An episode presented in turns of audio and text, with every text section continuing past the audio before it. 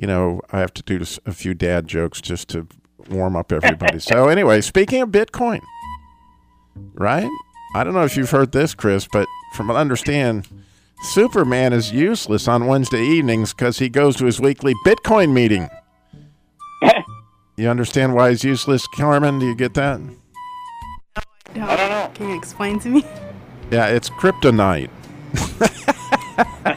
That's pretty funny.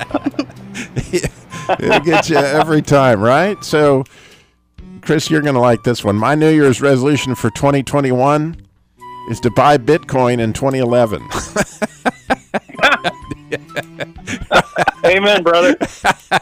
that would have been something, right? Oh, my goodness, if Yeah. we'd only done that. So, you know, I don't know, for those of us in radio, we, we really like this new cryptocurrency that's come out. It's called Decibel, right? You yell in your microphone and you get the money.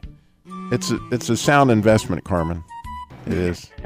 that makes sense. decibel.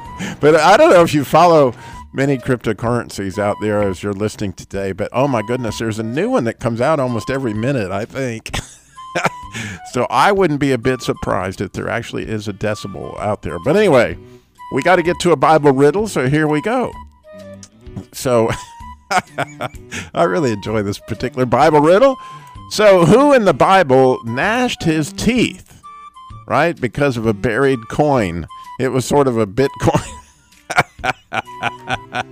Who in the Bible gnashed his teeth because of a coin? It was sort of a buried coin. We would say that's a Bitcoin. So, anyway,